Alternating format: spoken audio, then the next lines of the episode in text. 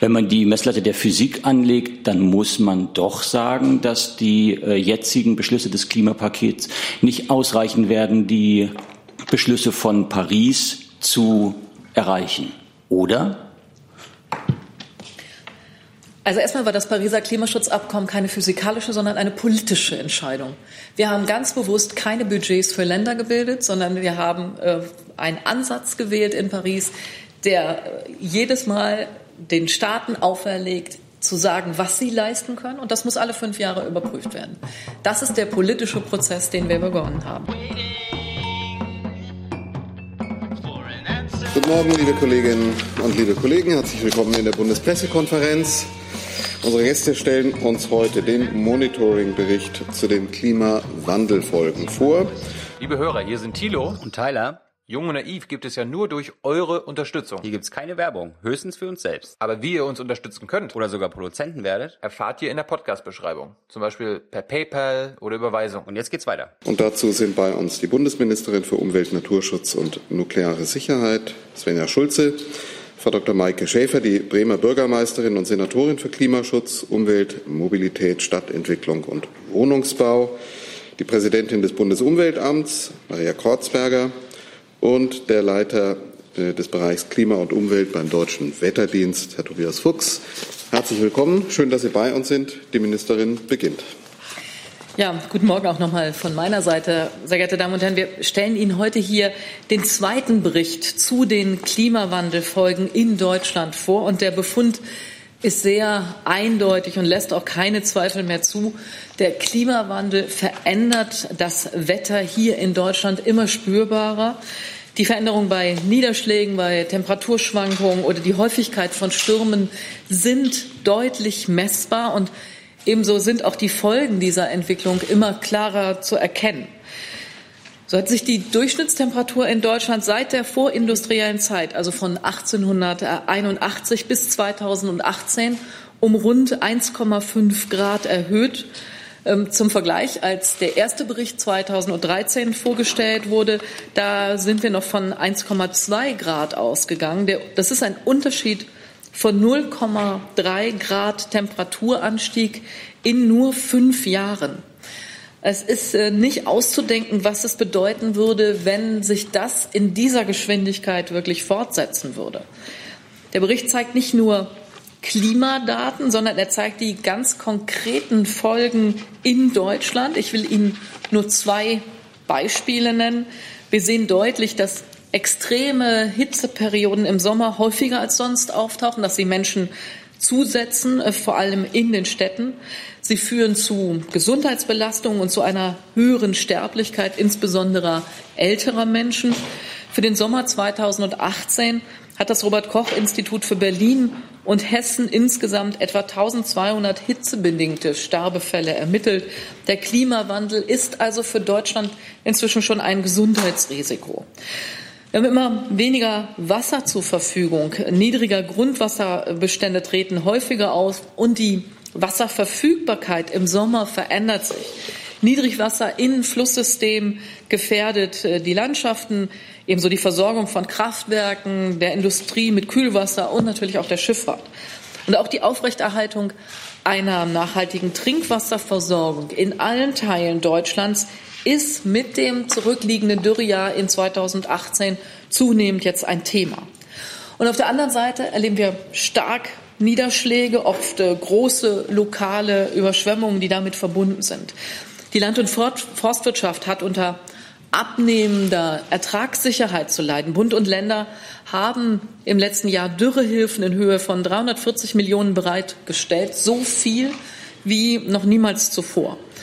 Und das alles zeigt, beim Klimaschutz geht es eben nicht nur um Gletscher und Eisbären, es geht auch um unsere Lebensgrundlagen hier in Deutschland. Das Weltklima ist nicht irgendwo anders. Es betrifft uns alle und darum ist Klimaschutz auch immer Schutz der Menschen. Wir schützen unsere Gesellschaft, unser Zusammenleben vor den Bedrohungen durch den Klimawandel.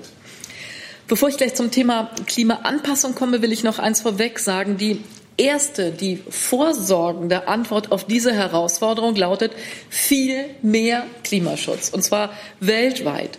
Ähm, zur Stunde wird in Genf der sogenannte Emission Gap Report des UN-Umweltprogramms UNEP vorgestellt, ähm, übrigens auch mit Förderung des Bundesumweltministeriums. Und dieser Bericht zeigt, wo die Weltgemeinschaft mit ihren bisherigen Anstrengungen und Klimazielen steht und wo sie stehen müsste, um das Zwei-Grad-Ziel oder das 1,5-Grad-Ziel zu erreichen. Also der Bericht zeigt auf, wie groß eigentlich die Emissionslücke ist. Und diese Lücke ist groß. Und das ist frustrierend. Aber es ist trotzdem wichtig, dass wir uns immer wieder damit konfrontieren, wo am Ende die Messlatte liegt, welche Werte wir eigentlich erreichen müssen. Dass diese Lücke so groß ist, das hat viel damit zu tun, dass viele Länder, vor allen Dingen die großen, äh, die Emissionen noch steigern, statt dass die Emissionen fallen. In Paris war 2015 allen Beteiligten bewusst, dass es diese Lücke gibt.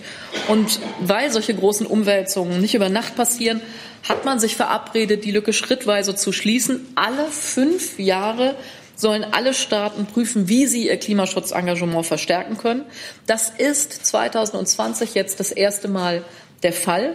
Und das muss natürlich gut vorbereitet werden. Und darum ist auch die Weltklimakonferenz in den nächsten beiden Wochen in Madrid so wichtig. Deutschland wird in der zweiten Jahreshälfte 2020 die EU-Ratspräsidentschaft innehaben. Und ich kämpfe dafür, dass die EU dann mit einem höheren Klimaziel vorangeht und dass die anderen G20-Staaten dabei mitziehen. Wir werden zeigen, dass dieser Kurs Europa fitter, dass er Europa moderner macht im globalen Wettbewerb und dass er auch zu einer höheren Lebensqualität führt. Und das geht natürlich mehr denn je, wenn wir uns vor Augen führen, mit welchen Einschränkungen bei der Lebensqualität ein ungebremster Klimawandel verbunden wäre. Womit wir dann unmittelbar beim Thema Klimaanpassung wären. Auch, auch hier gilt natürlich das Prinzip der Vorsorge. Auch eine vorsorgende Klimaanpassungspolitik ist für den Schutz der Menschen, ist für den Schutz der Gesellschaft unerlässlich.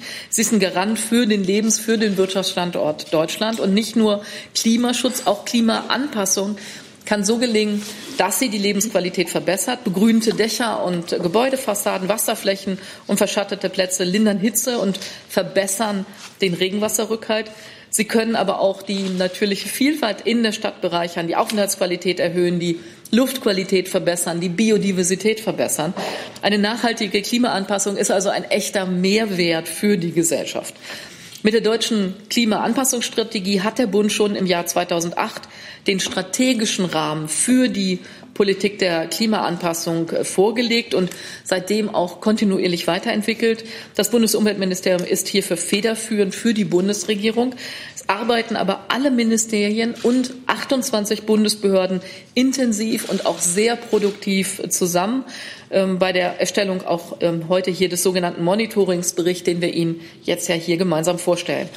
Unter dem Dach der Anpassungsstrategie hat die Bundesregierung bereits eine ganze Vielzahl von Maßnahmen ergriffen. Ich will auch hier nur wenige Beispiele nennen. Vorbeugender Hochwasser- oder Küstenschutz für die Umsetzung des nationalen Hochwasserschutzprogramms stellt der Bund jährlich 100 Millionen Euro zur Verfügung. Im Bereich des Naturschutzes sehen das Bundesprogramm Biologische Vielfalt und der Masterplan Stadtnatur auch die Förderung der Anpassungsfähigkeit an den Klimawandel vor. Die Bundesregierung unterstützt die Wälder mit Maßnahmen des Weltklimafonds, damit sie widerstandsfähiger gegen die Folgen des Klimawandels werden, damit sie längere Trockenphasen äh, aushalten können. Mit dem Programm zur Bestandssicherung und Wiedervernässung von Hoch- und Niedermooren werden natürliche Wasserstände erhalten. Und im Bereich Bevölkerungsschutz und Katastrophenhilfe wurden im letzten Bundeshaushalt beispielsweise 100 Millionen Euro zusätzlich für Fahrzeuge der Freiwilligen Feuerwehren und für den zivilen Katastrophenschutz zur Verfügung gestellt. Es gibt aber noch eine Menge zu tun. Wir stehen erst am Anfang eines Umbaus, um unsere Gesellschaft langfristig klimafest, um sie langfristig klimagerecht zu machen. Meine Damen und Herren, es ist ein Gebot der ökonomischen Vernunft, sich frühzeitig auf die Folgen des Klimawandels einzustellen, da wo jetzt und heute Brücken und Wohngebiete, Rad- und Schienenwege oder neue Häuser und Firmengelände geplant und gebaut werden, muss die künftige Klimaentwicklung natürlich konsequent mitgedacht werden. Und Klimaanpassung ist zugleich auch ein Gebot der sozialen Gerechtigkeit. Der Klimawandel wird auch bei uns wie überall auf der Welt die verletzlichen Mitglieder unserer Gesellschaft am stärksten treffen. Und deswegen müssen wir Vorsorge treffen. Deswegen müssen wir uns hier engagieren, so wie wir es tun. Herzlichen Dank. Danke, Frau Ministerin. Frau Senatorin. Sie ergänzen oder die Präsidentin des Bundesumweltamts, Frau Kratzberger, bitte. Ja, danke schön. Aber das Wesentliche hat Frau Ministerin Schulze auch schon gesagt. Ich will vielleicht nur noch mal einige ganz kurze Highlights äh, anfügen. Dieser zweite Monitoringbericht äh, zeigt in der Tat, Deutschland steckt mittendrin in der Erderhitzung, wie wir heute sagen, äh, auch gemeinsam diesen Begriff verwenden, äh, ganz bewusst diesen Begriff verwenden.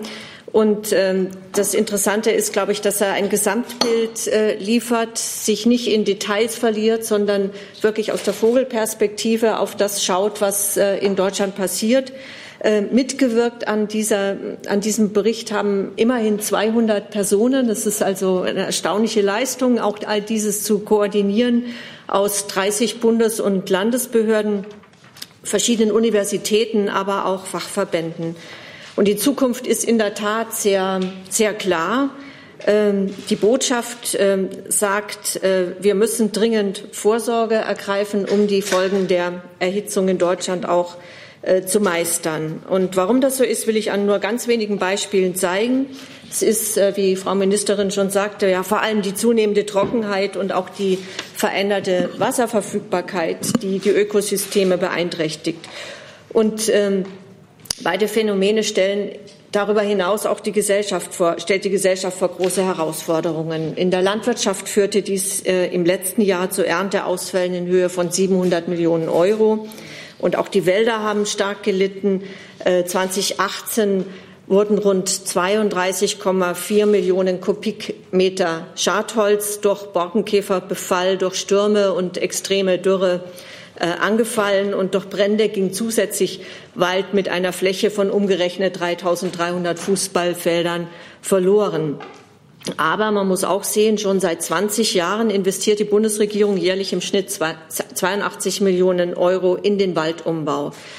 Bis 2017 äh, konnten damit rund 22.000 Hektar pro Jahr zu Mischwäldern umgebaut werden. Und das ist gut, weil Mischwälder sind, wie wir wissen, widerstandsfähiger gegen Stürme, gegen Dürren und Schädlingsbefall. Und sie sind auch resistenter bei Waldbränden, also weniger gefährdet als Monokulturen wie zum Beispiel Fichten, also Nadelhölzern.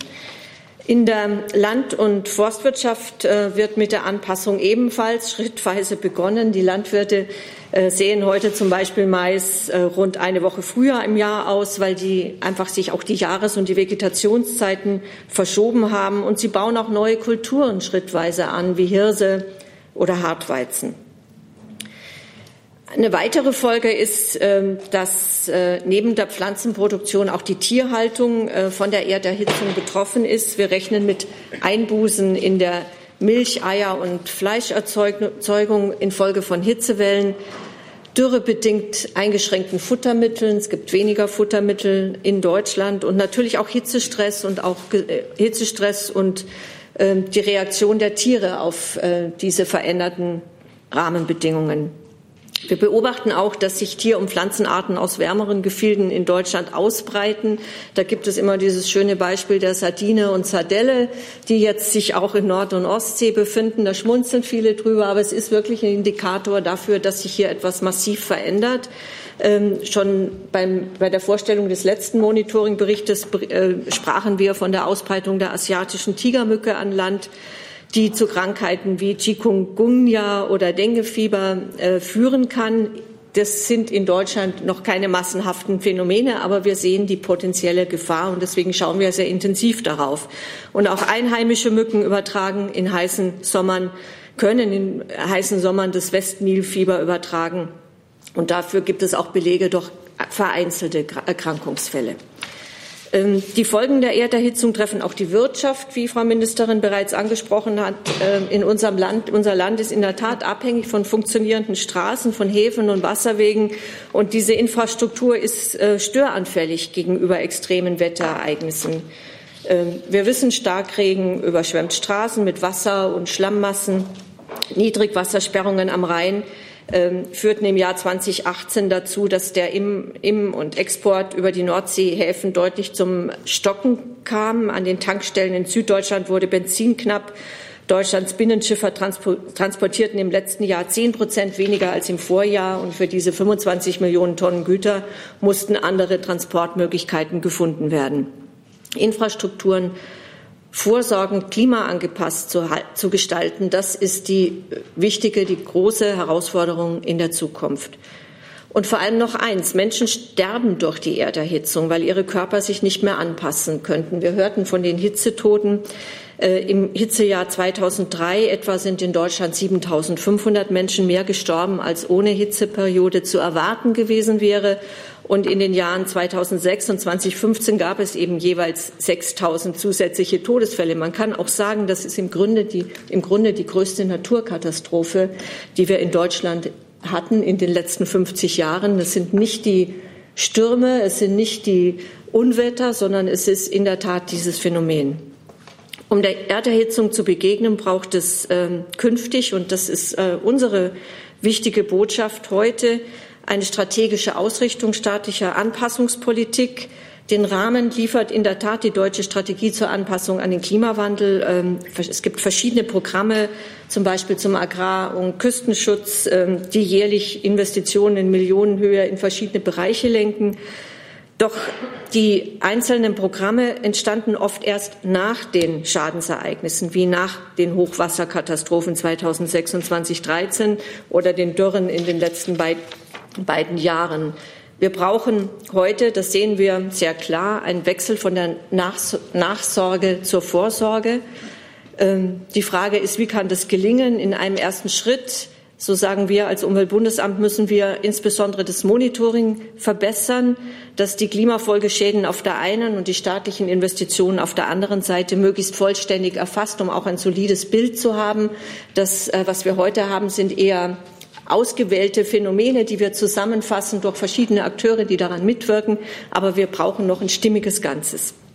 Und äh, wir brauchen das vor allem auch, um Schwerpunkte für Maßnahmenprogramme zu identifizieren, beispielsweise Starkregen- und Hitzestressvorsorge und auch um die konkreten Bedarfe besser abschätzen zu können. Und deswegen äh, würden wir uns vorstellen, dass es künftig äh, ein gemeinschaftlich vom Bund und Ländern getragenes Sonderprogramm Klimavorsorge der Bundesregierung, der gesamten Bundesregierung gibt. Ähm, aus unserer Sicht wäre das der richtige Weg, um sich diesen Herausforderungen zu stellen. Danke, Frau Kratzberger. Und jetzt Senatorin Schäfer. Ja, vielen Dank und guten Morgen. Ähm, ich freue mich, heute hier zu sitzen, um aus der Praxis zu berichten, wie können sich Städte und auch Länder ähm, ja, an den Klimawandel anpassen, welche Maßnahmen kann man vornehmen. Ähm, Berichte von der Klimaanpassungsstrategie in Bremen, die ist 2018 beschlossen worden. Wir haben seit 1. November sogar einen Klimaanpassungsmanager, der die verschiedenen Projekte koordiniert. Wir sind in Bremen verschiedenfach vom Klimawandel betroffen. Wir haben viele Folgen schon gerade gehört. Es ist nicht nur die Hitze und die Dürre, die auch einer Stadt und den Menschen dort zu schaffen macht, sondern es sind eben auch äh, Starkregenereignisse und wir sind eine Küstenstadt eben auch besonders betroffen von Sturmfluten. Und äh, deswegen reicht es auch nicht, sich nur auf ein Szenario vorzubereiten, sondern wir müssen uns auf alle Klimafolgen gut vorbereiten. Deswegen ähm, gibt es diverse Klimaanpassungsmaßnahmen. Die Klimaanpassungsstrategie sieht 19 Strategieziele vor und ähm, 28 Schlüsselmaßnahmen, die definiert wurden, um die Lebensqualität und auch die Wettbewerbsfähigkeit des Landes und der beiden Städte zu erhalten. Was sind jetzt ganz konkret die Maßnahmen? Ich gehe als erstes auf den Küstenschutz ein, weil das der Klassiker natürlich ist, als eine Stadt ähm, in Meeresnähe. Wir haben 180 Kilometer Deich und wir müssen den Deich jetzt eben auch an den Folgen des Klimawandels anpassen, weil wir von Sturmfluten besonders betroffen sind.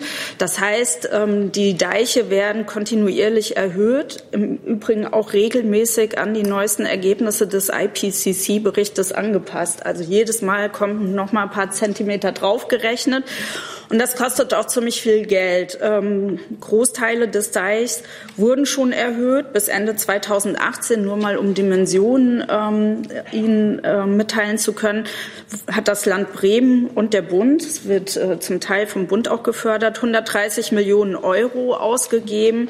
Es stehen aber noch 150 Millionen Euro aus und das für die 180 Kilometer Deich. Wir sind äh, von Hitze in der Stadt auch besonders ähm, betroffen. Ähm, was machen wir dagegen? Zum einen identifizieren wir Frischluftschneisen. Das heißt, dass bei der Stadtplanung, zum Beispiel bei der Erstellung des Flächennutzungsplans, aber auch von Bebauungsplänen immer genau identifiziert wird, wo sind Frischluftschneisen und diese sind von Bebauung freizuhalten. Wir haben im März diesen Jahres eine Gründachverordnung beschlossen. Das bedeutet, dass alle neuen ähm, Häuser, deren Dächer größer als 100 Quadratmeter sind, verpflichtend mit einem Gründach ähm, gebaut werden müssen. Das ist ein Punkt, wo man sagen kann, das hat gar nichts mit Kosten und Geld zu tun, sondern da braucht es einfach auch mal einen politischen Willen, genau diese Klimaanpassung dann ähm, auch vorzunehmen. Ähm, Gründachverordnungen die Frau Ministerin ist vorhin darauf eingegangen, hat mehrere Funktionen. Ähm, sie schafft ein gutes Mikroklima, gerade bei Hitze. Sie sorgt eben für mehr Biodiversität in der Stadt, weil es ein Lebensraum für Insekten ist. Aber es ist vor allen Dingen auch eine Maßnahme bei Starkregen. Was machen wir noch? Starkregen gehe ich gleich noch mal ähm, explizit drauf ein.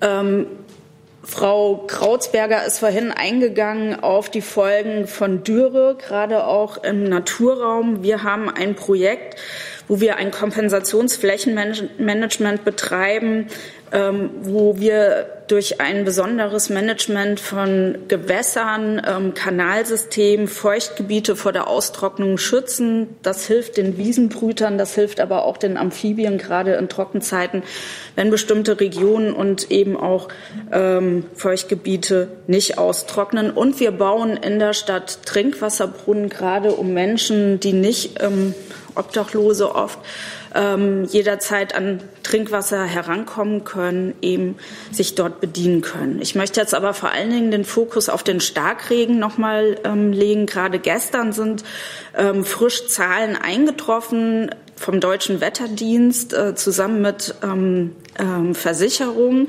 Dort hat man nochmal bilanziert, dass in den vergangenen Jahren durch Starkregenereignisse Schäden in Niedersachsen und in Bremen von mehr als 540 Millionen Euro entstanden sind. Das sind vollgelaufene Keller, das sind unterspülte Fundamente, das sind aber natürlich auch gerade ähm, Straßen, die dann Tunnel, Straßenbahnen, ähm, die unterspült oder unter Wasser standen. Das heißt, wir bereiten uns direkt auf diese Starkregenereignisse jetzt vor, weil wir sie in der Stadtentwicklung und in den Planungsprozessen von Anfang an mitdenken.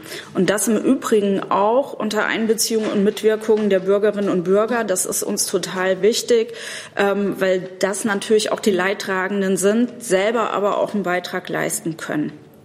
Ähm, was haben wir gemacht? Wir planen bei Straßensanierungen die Straßenbelege so, dass die Oberfläche so angelegt ist, dass das Regenwasser schadlos einige Zeit im Straßenraum bleiben kann. Das sind oftmals Parkflächen, die dann überspült werden. Und das entlastet einfach die Kanalisation. Das bedeutet, dass die Keller nicht so schnell vor, äh, volllaufen. Wir haben Regenrückhaltebecken im ganzen Stadtraum, wo auch ähm, Regen erstmal hineinlaufen kann, das Wasser dort erstmal stehen kann und natürlich auch in diesen Straßenräumen noch zahlreiche Baumanpflanzungen. Wir haben vor allen Dingen auch ein stark Regenportal, für das möchte ich jetzt mal ein bisschen werben. Ähm, und das äh, unterstützt die Eigenvorsorge von Grundstückseignern. Das ist ein computergestütztes Modell. Das berechnet grundstücksgenau, welche Stellen in den Städten durch Überflutung gefährdet sein können. Das hängt ja von der Topografie ab, wo nicht eher äh, hügelig oder in einer Senke.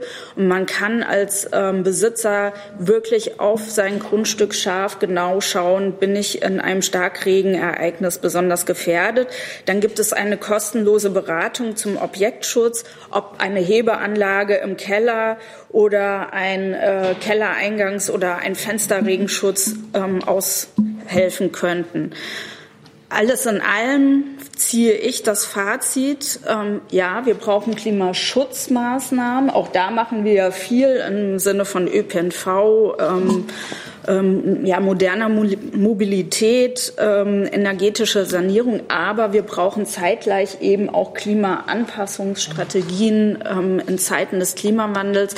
Und am Ende, wenn wir nicht in Klimaschutz genügend investieren, sehen wir, wie teuer es ist, äh, wenn man die Folgen beseitigen muss. Deswegen geben wir auch Geld aus für die Klimaanpassung von Anfang an. Wir wollen sie bei der ganzen Stadtplanung immer mitdenken.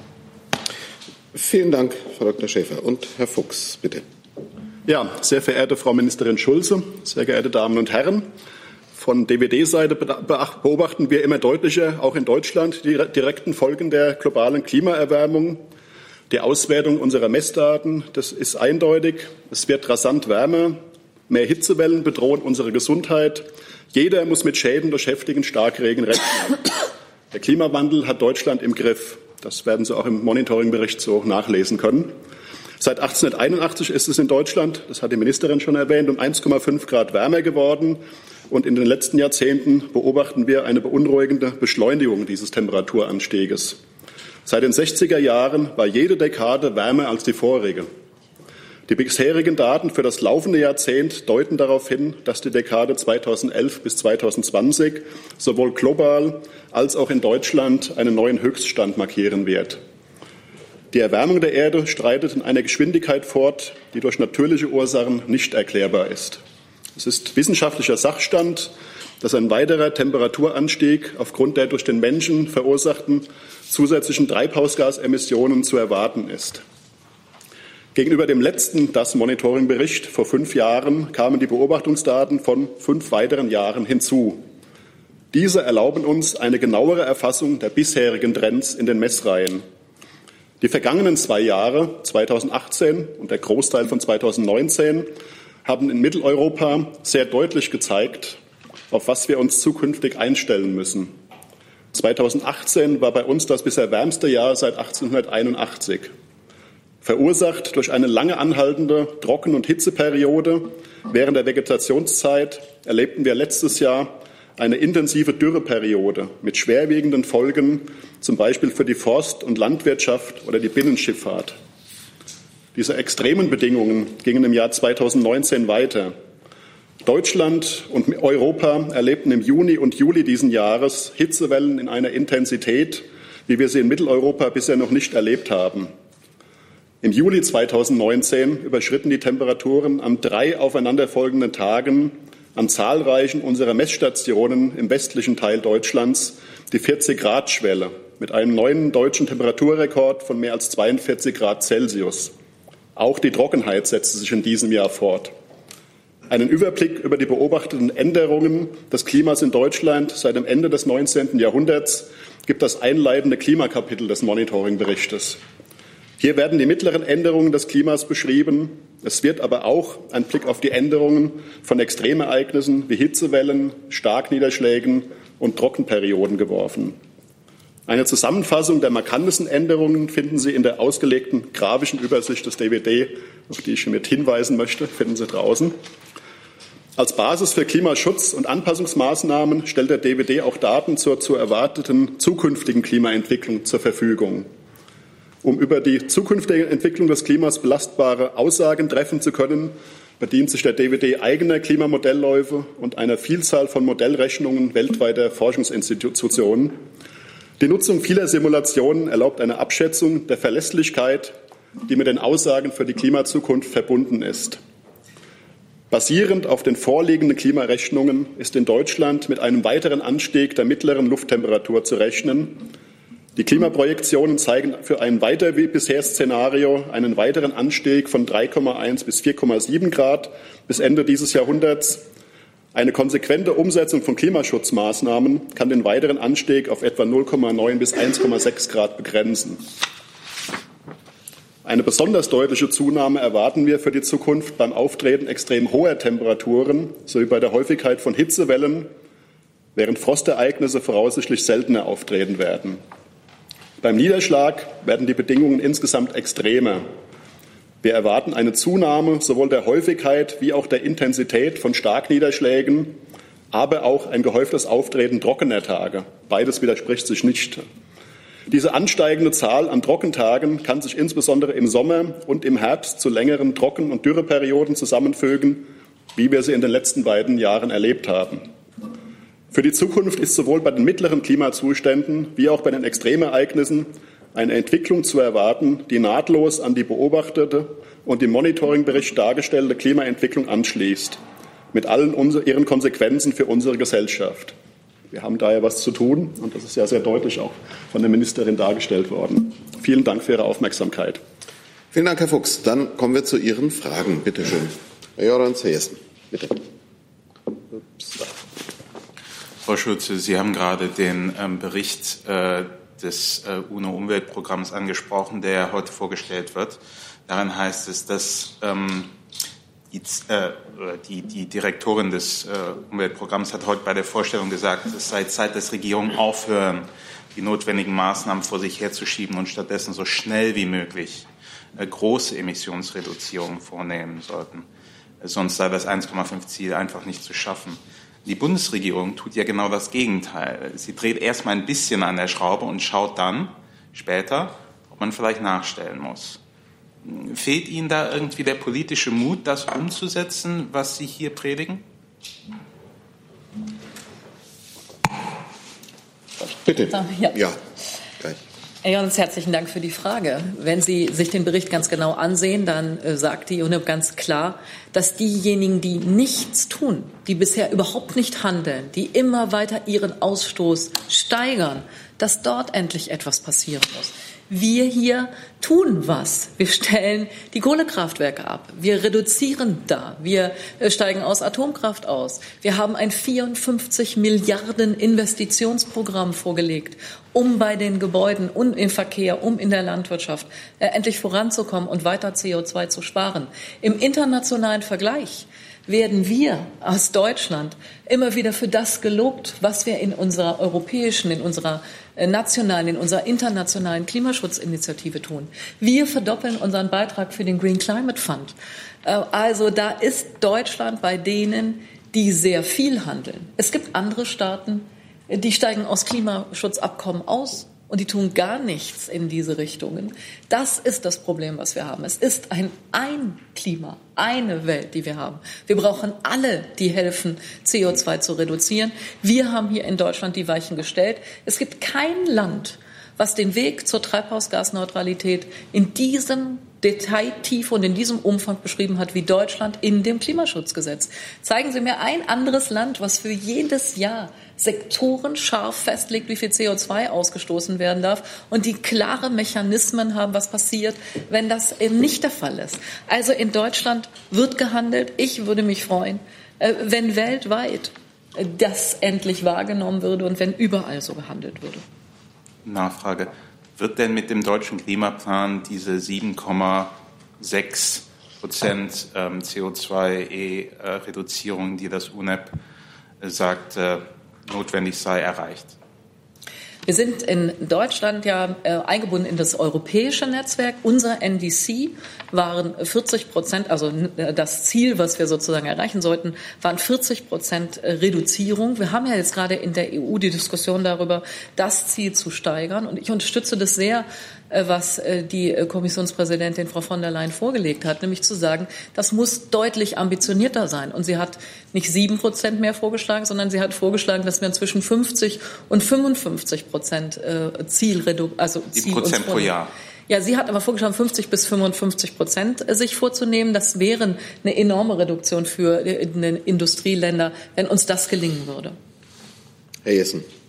Ja, eine Frage an Frau Schulze und dann auch an Herrn Fuchs. Ähm, inwiefern spielt in der Analyse wie in den Maßnahmen ähm, die Möglichkeit äh, einer, eines Zusammenwirkens sehr unterschiedlicher Faktoren eine Rolle? Sie haben es äh, anhand der ähm, Forstschäden benannt, dass vor allem Monokulturen, die ja ein Ausdruck einer bestimmten industriellen Produktionsweise sind, sozusagen äh, die Lage dramatisch verschärfen. Ähnliches gilt für das, was Frau Schäfer gesagt hat.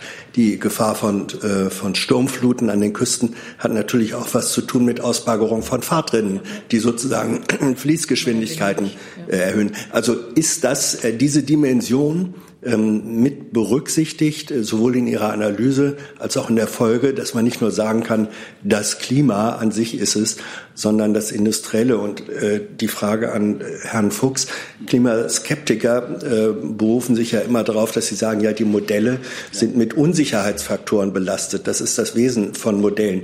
Können Sie, da Sie sagen, ähm, was wir jetzt haben, bestätigt, dass äh, die, die Prognosen früher Jahre, sind Sie in der Lage, äh, sagen zu können, wie präzise oder wie gering die tatsächlichen Abweichungen dessen, was wir jetzt nachvollziehen können, von den Modellrechnungen waren? Frau Krausberger, glaube ich, Frau Krausberger, ja, bitte. Ja, zu dem Monitoring, äh, da kann ich gerne anknüpfen. Das war ja auch mein Punkt, den ich gemacht habe. Ähm, es ist in der Tat so, dass uns bisher eine systematische Methodik fehlt, all diese verschiedenen Einflussfaktoren voneinander abzugrenzen und auch deutlich zu machen, was sind klimawandelbedingte Schäden und dann auch Kosten und wo, äh, finden, wo, wo gibt es andere Einflussfaktoren.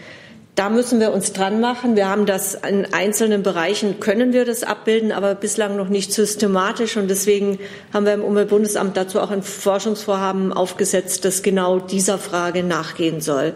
Und das Ziel wäre, dass wir dann in im nächsten, in ein, zwei Jahren oder in zwei Jahren genauer gesagt äh, dieses systematische Monitoring auch aufsetzen können mit den Daten, die uns ähm, dann zur Verfügung stehen.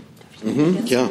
Ich würde gerne eine Ergänzung machen, weil Sie ähm, die Sturmfluten und die Flussvertiefungen angesprochen haben. Das ist in der Tat so, dass sich solche Effekte, also eher Sturmfluten, Gefahrenzunahme durch den Klimawandel plus Flussvertiefungen ähm, aufaddieren. Und das bedeutet eben auch, dass man hier mit noch höheren Kosten dann rechnen muss. Also ich mache das wieder am Beispiel Bremen fest. Wir haben einen Tidenhub von über vier Meter. Das ist Wahnsinn. Und äh, es geht die ähm, ja, Umwelt ähm, Experten gehen davon aus, dass es durch eine Flussvertiefung A zu mehr Erosionen kommt, aber natürlich auch ähm, durch eine höhere Fließgeschwindigkeit, was ein Problem bei einer Sturmflut ist. Das heißt, nicht nur die Gefahr wird größer ähm, von Schäden durch Sturmfluten, sondern eben auch die Folgekosten, weil wir beim Deichbau genau auf solche Sachen dann auch eingehen müssen. Also die Frage ist am Ende auch eines Kosten, einer Kosten-Nutzen-Bilanzierung ähm, ob man sich das wirklich ähm, weiter dann auch leisten kann. Gut, dann bitte schön. Da war, war noch die Frage an Herrn Fuchs. Herr Fuchs, ja, richtig. Ja, also wir sehen schon eine Bestätigung. Also wir gleichen die Klimamodelle natürlich ab mit Referenzdaten oder validieren sie damit und sehen schon, dass die Modelle belastbare Ergebnisse liefern. Also wir können damit auch die Spreu vom Weizen trennen, können auch sagen, das sind Modelle, die sind verlässlicher, andere weniger, physikalisch äh, verlässlicher. Ähm, und es gibt eine Qualitätssicherung natürlich der, der Klimamodelle auch. Also es gibt ja eine Vielzahl von Modellen und insofern also ist es jetzt keine reine subjektive Sache, sondern wir testen die schon sehr genau, wir und alle, alle Forscher eben weltweit. Ja, meine Frage war, wenn ich nachfragen ja. darf, äh, die relativ simple. Ja. Ähm, die jetzigen Modelle beziehen sich auf Zukunft, dann wird angezweifelt von Klimaskeptikern, na ja, na ja, Unsicherheitsfaktoren. Meine Frage ist, äh, die jetzige Realität, die Sie beschrieben ja. haben, kann man ja vergleichen mit Modellen früherer Jahre. Ja? Heute ist die Zukunft von gestern. So erweist sich aus diesem Vergleich, dass auch in der Vergangenheit Modelle schon eine relativ hohe ähm, reale Aussagekraft hatten. Waren sie sozusagen, wurden sie durch die Realität, wie wir sie heute kennen, im Wesentlichen bestätigt? Die kurze Antwort ja. Also es gab natürlich schon Modellanalysen und es gab auch erste Klimaberichte.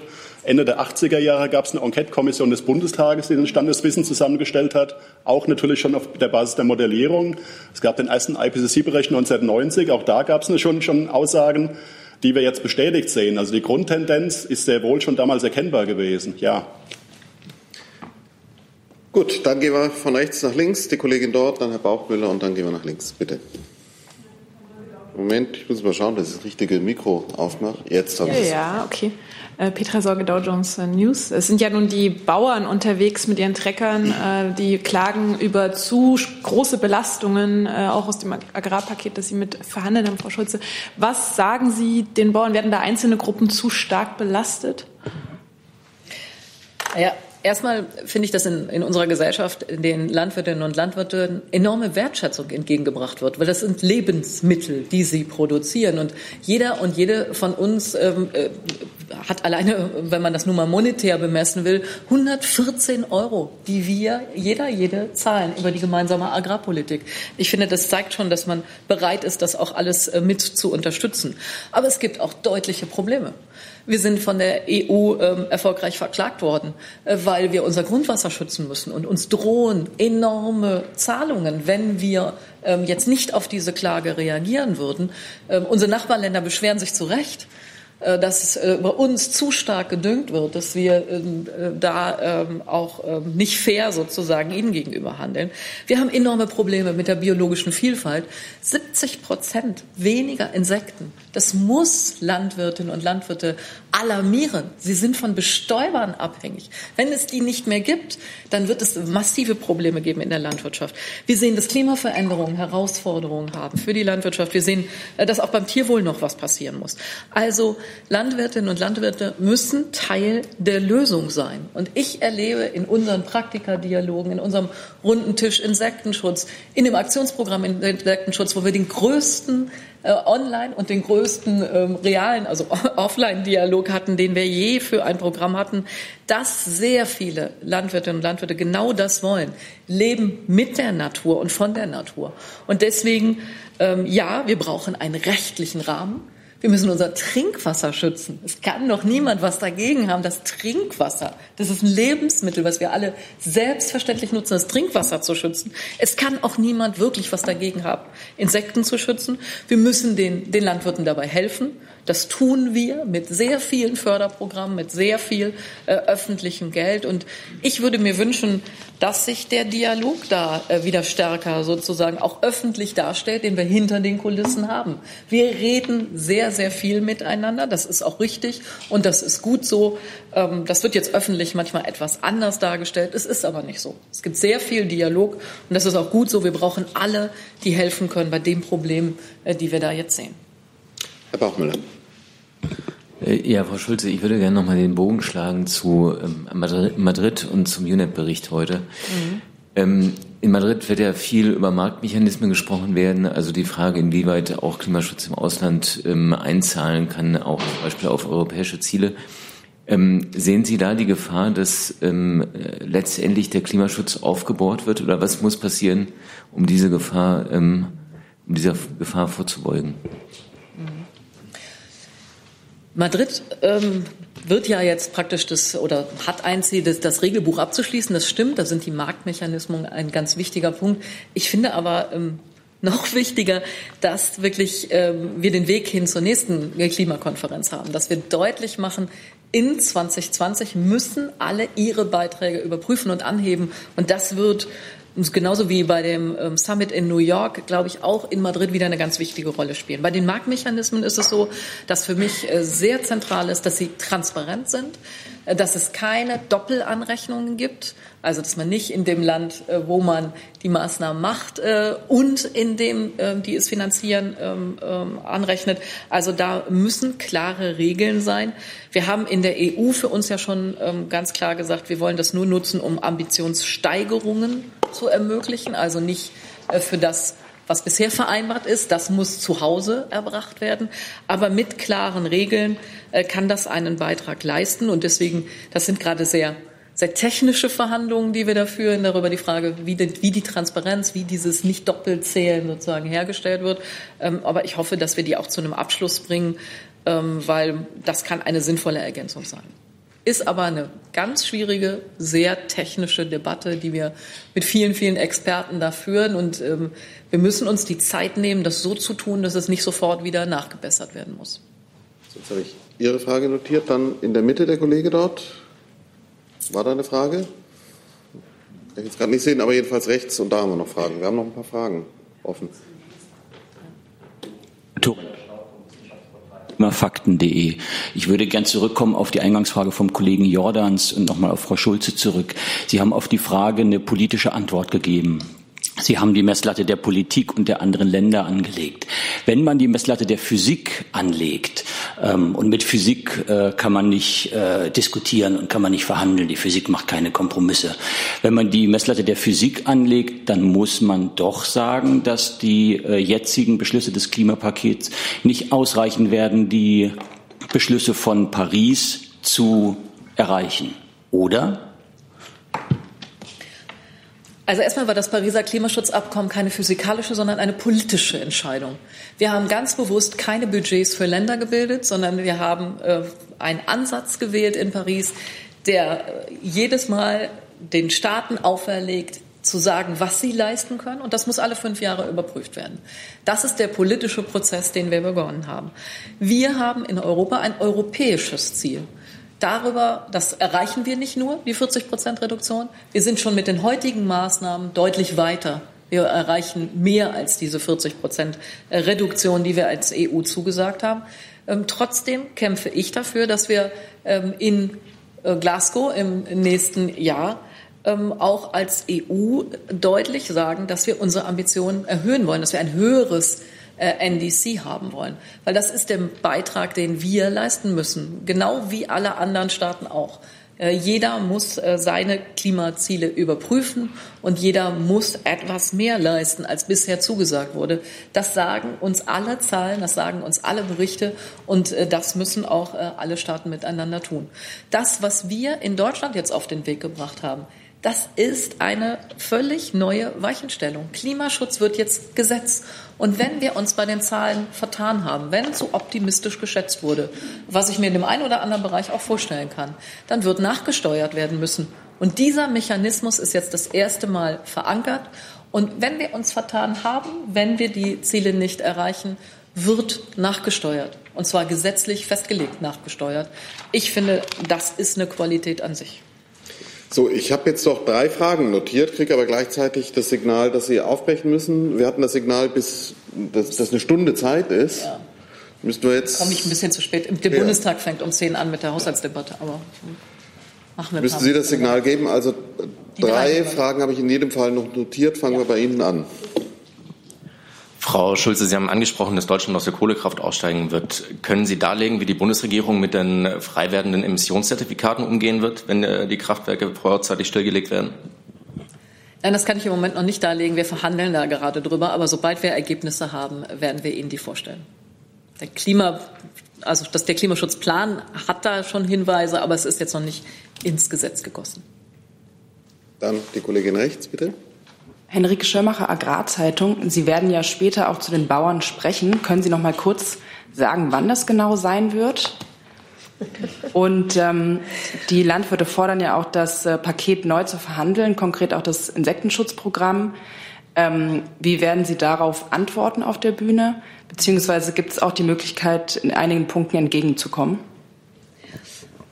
Also ich äh, werde jetzt an der Einbringung äh, des Haushalts durch, dies, äh, äh, durch den Finanzminister teilnehmen und danach ähm, zu der Demonstration gehen. Das wird Mittagszeit, so gegen 12 Uhr sein. Aber man kann es noch nicht genau sagen. Hängt etwas von der Debatte ähm, im Parlament auch ab.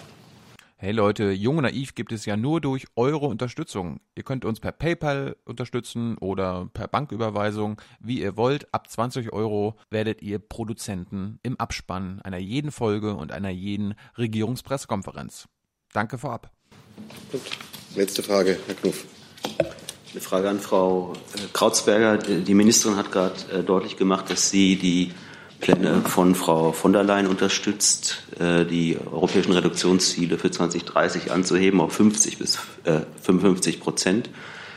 Ähm, können Sie uns sagen, was das für die existierenden deutschen Reduktionsziele bedeuten würde? Also wie müsste man die deutschen Ziele mindestens 55 Prozent bis 2030 anheben, um diesen, äh, diesen europäischen Vorgaben, die im Gespräch sind, zu genügen? Naja, man müsste erstmal die deutschen Reduktionsziele auch ähm, einhalten. Man müsste versuchen, sie zu erreichen im ersten Schritt. Und dann muss man mal genau sehen, äh, wie, was auf europäischer Ebene überhaupt äh, zustande kommt und versuchen, das umzu, äh, umzurechnen. Ähm, aber letztendlich äh, gibt es ja auch deutsche äh, Minderungsziele, die äh, bisher noch im Hinblick auf die Einhaltung durchaus in Frage stehen. Ja, vielleicht können Sie das etwas präziser machen. Also kann man irgendwie sagen, dass die deutschen Ziele dann um x Prozentpunkte angehoben werden müssen, wenn die EU sich vornimmt, 50 bzw. 55 Prozent zu reduzieren? Also das kann ich Ihnen heute so nicht sagen, was das im Konkreten bedeutet. Das muss man dann äh, in, in die Rechenmodelle einspeisen und dann hat man am Schluss eine konkrete Zahl, wenn man das sich bezieht auf das Reduktion, ein, ein gesetztes Reduktionsziel durch die EU. Da kann ich heute keine Zahl so äh, pauschal in die Öffentlichkeit stellen, aber das werden wir dann tun. Das kann auch wirklich noch niemand sagen, weil es kommt doch darauf an, wie die EU das macht. Was davon ist der ETS-Teil, was ist Effort-Sharing, was ist vielleicht Marktmechanismen, die dann äh, nach ähm, Madrid äh, möglich sind. Also äh, erst wenn man genauer weiß, wie die Architektur auf der europäischen Ebene ist, können wir auch sagen, was das für ähm, uns in Deutschland bedeutet. Dann sind wir hiermit am Ende der Fragen und dieser Pressekonferenz. Einen schönen Tag wünsche ich allen noch. Vielen Dank für Ihren Besuch bei uns.